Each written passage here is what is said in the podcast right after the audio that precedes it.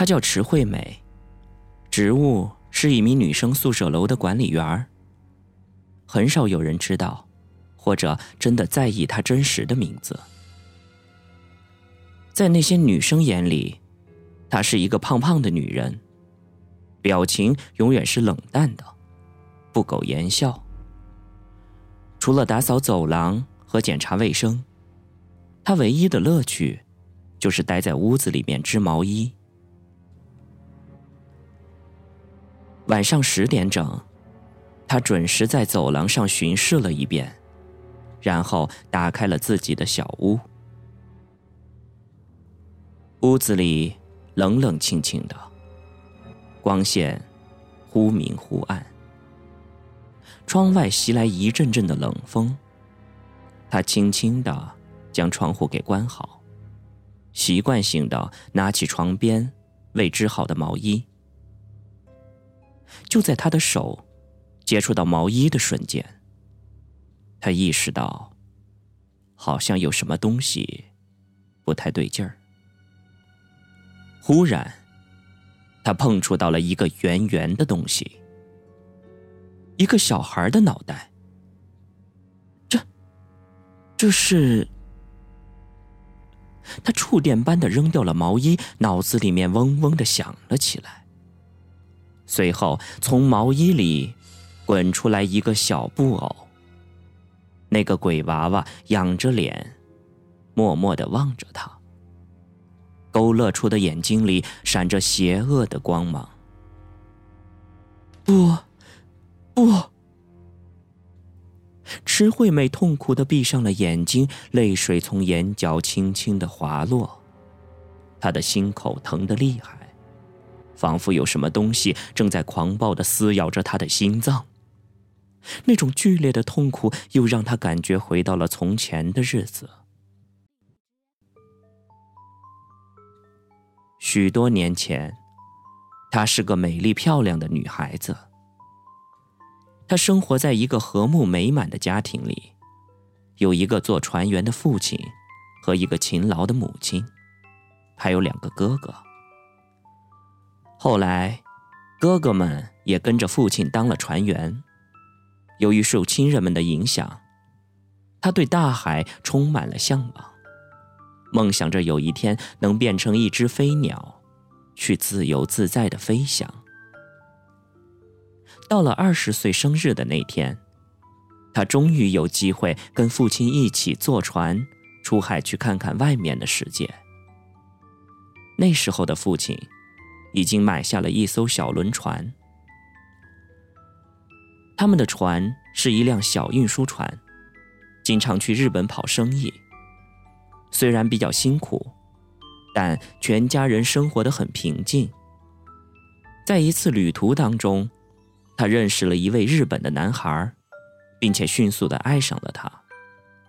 之后，他不顾父母跟两位哥哥的坚决反对，义无反顾的跟着男孩私奔到了日本。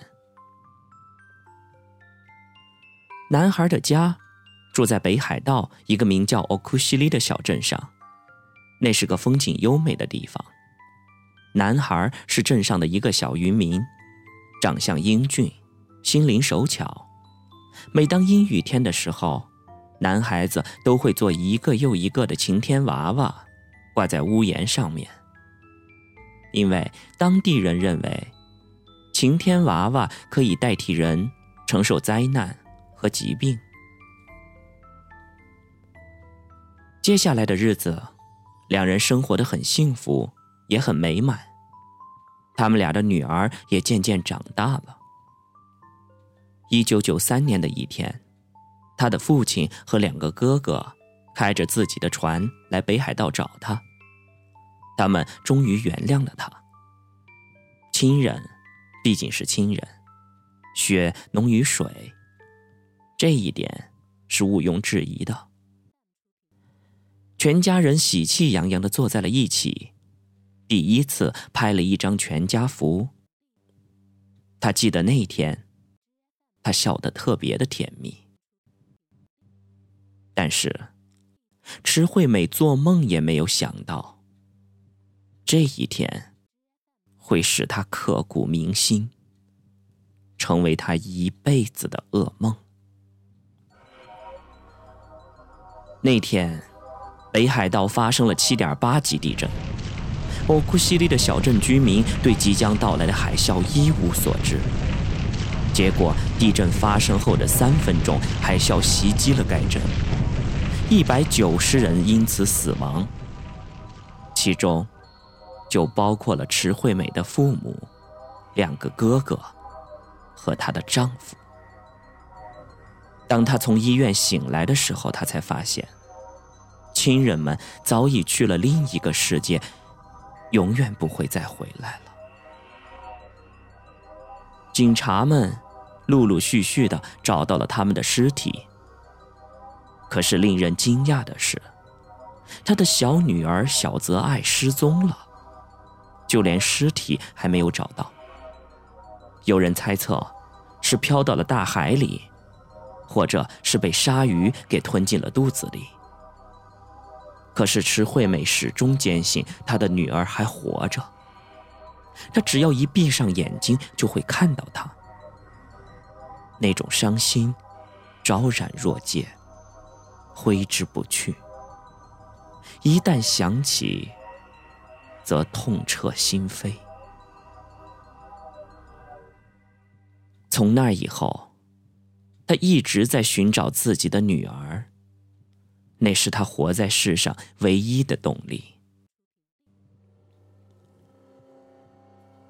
十年过去了，他找遍了日本和韩国沿岸的许多城市和小镇，但还是一无所获。岁月的更替，已经令他彻底的失去了昔日的年轻和美丽。她变成了一个普普通通的妇女。期间，由于巨大的悲伤和长期以来的压力，她的精神出现了巨大的问题，有两次还被送进了精神病院。那时候，她逢人就讲她的故事，希望好心人可以帮他找到女儿。然而，没有一个人愿意伸手帮他。直到遇见了那个女孩。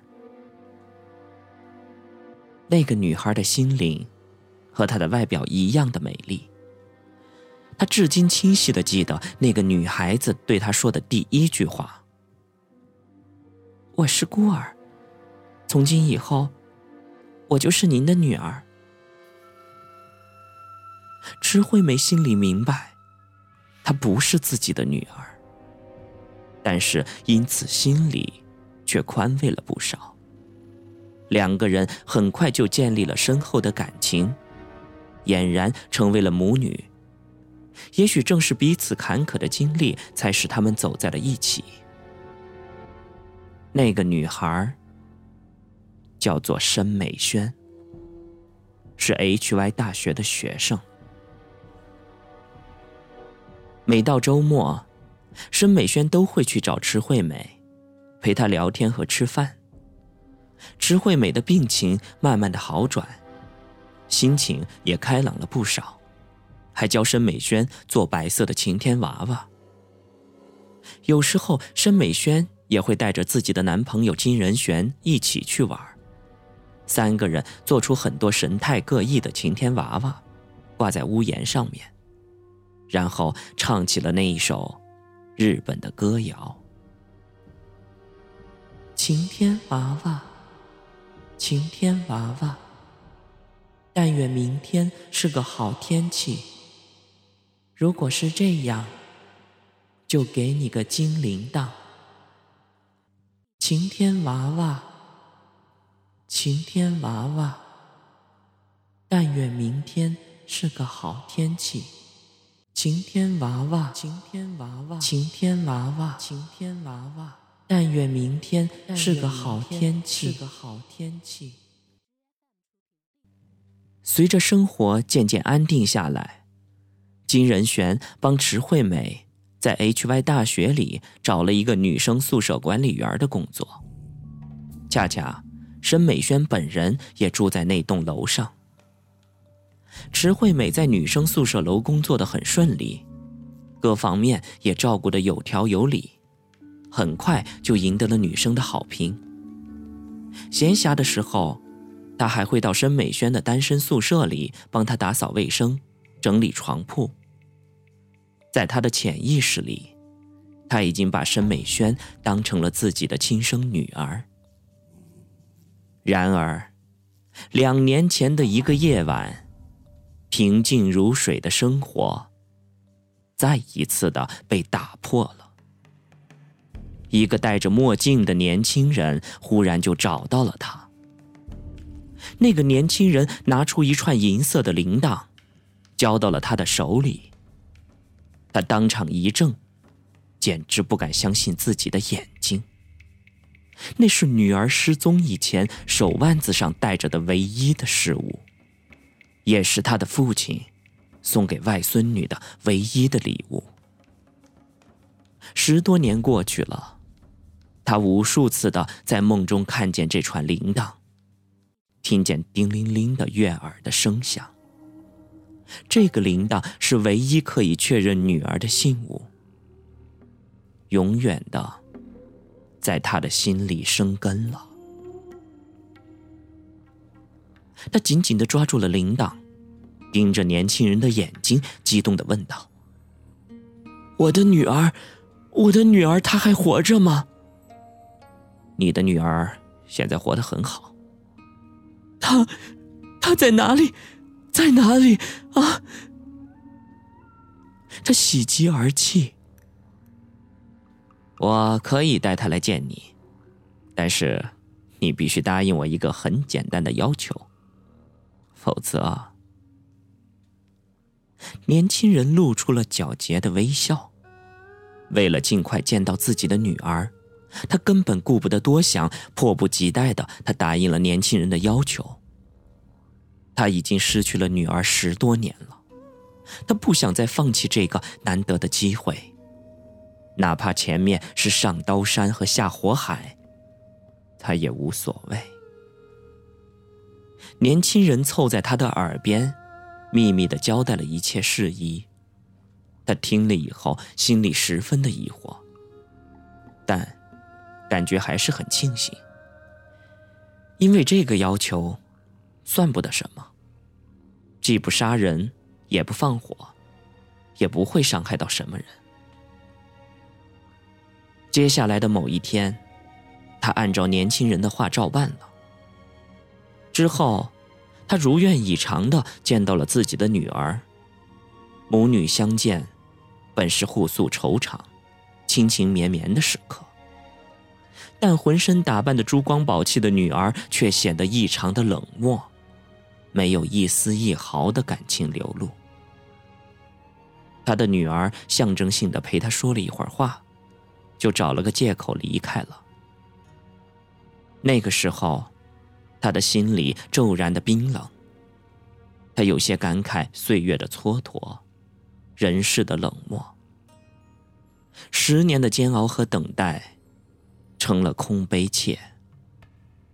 也许，这就是命吧。就在他沉浸在悲伤中时，申美轩出事儿了。他顿时想起了那个年轻人的要求。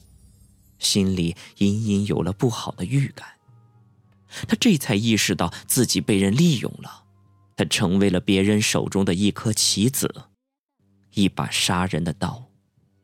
他犯下了不可弥补的错误。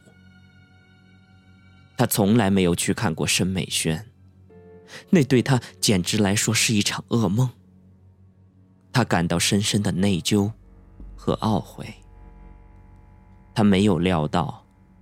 找到了那个女儿，却永远的失去了这一个女儿。申美轩死后，一切都风平浪静。池惠美孤单单的守候在女生宿舍楼上。她一看见那些活泼可爱的女生，就会想起申美轩。他经常在房间里为她织毛衣。其实，这两年以来，他一直都在忏悔。他后悔答应了那个年轻人的要求。为了纪念他，他偷偷的在申美轩的房间里搭了一个灵堂。每当夜深人静的时候，他总会去为他烧几炷香，陪他的女儿说上一些悄悄话。斯人已去，而活着的人还在世上挣扎。他把这个秘密永远的保留在了心底。他怕死，而此时此刻。池惠美又看见了这个晴天娃娃，他像幽灵一般的出现了。他圆圆的脑袋里装满了恶毒的诅咒，他的意识也越来越模糊。他觉得申美轩的怨气已经积攒了巨大的能量，如今不可抑制的爆发了出来。死去的人真的会变成鬼魂吗？池惠美颤抖的摇了摇头，打开了墙上的壁橱，拿出了一些锡箔和冥银，放在了一个小篮子里。每个月的这个时间，他都会去为申美轩烧些东西，祈祷他在下面能够过得好一点午夜的风，彻骨的冰凉。他提着篮子，忐忑不安的走进了一个小巷道里。不知道为什么，他的心里感到了一股莫名的恐惧，像是有什么东西正在紧紧的跟着他，就如同自己的影子一样。他不敢回头看，他担心看到什么不该看到的东西。当他路过咸山路七百三十三号的时候，他遇见了一大群人，正围着一个棺材在哭。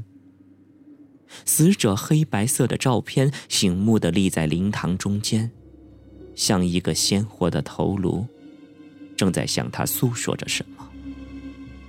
他的眼前瞬间浮现出了一片浩瀚的海洋，那海面上漂泊着一艘货船。他的父亲、哥哥和丈夫正趴在船头的甲板上，伸着被海水泡肿的手，向他召唤：“下来吧，下来吧，下来吧，下来啊。”那声音仿佛从地下传来一般，从死去了十多年的丈夫的口中吐出，直灌入到他的耳朵里，然后再顺着神经细胞渗入他全身的每一根血管。不，不！池惠美忍不住的叫出了声，踉跄着离开了七百三十三号的门前。那个死者的亲人们用一种异样的眼光看着他，那种目光简直太古怪了，就像是在送葬一样。在路上，他遇见了一个清秀的男孩。那个男孩要去七百三十三号，他向后指了指位置，就匆匆的走了。不知不觉，他开始羡慕棺材里的那个人。他想，那个人死后能有那么多的人去看他，去为他伤心哭泣。这也算不枉此生了。如果有一天我也躺在那里，会是个什么样子呢？也会有人为我这样去哭泣吗？他不停的问着自己。又抬头仰望着黑暗的天空，可是没有人给他答案。过了一会儿，石惠美待在一个逆风的路口，烧完了所有的锡箔和冥银。那时时间已经不早了，他想起该回去锁宿舍楼的大门了，于是他便加快了脚步。皮鞋的后跟儿敲打着石地板，发出了叮叮叮的单调的声音，愈发的衬得四周的静寂。转过了一个街道口，忽然。有一个影子从他的视野的右侧一闪而过。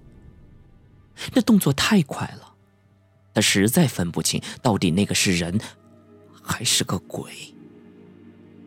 他的心头一颤，借着路边一些微弱的灯光，努力的朝四周环顾而去。片刻之间，他的瞳孔里闪烁出一个人的轮廓。在惨白的路灯下，那个人的脸显得像死人一样的煞白。是你，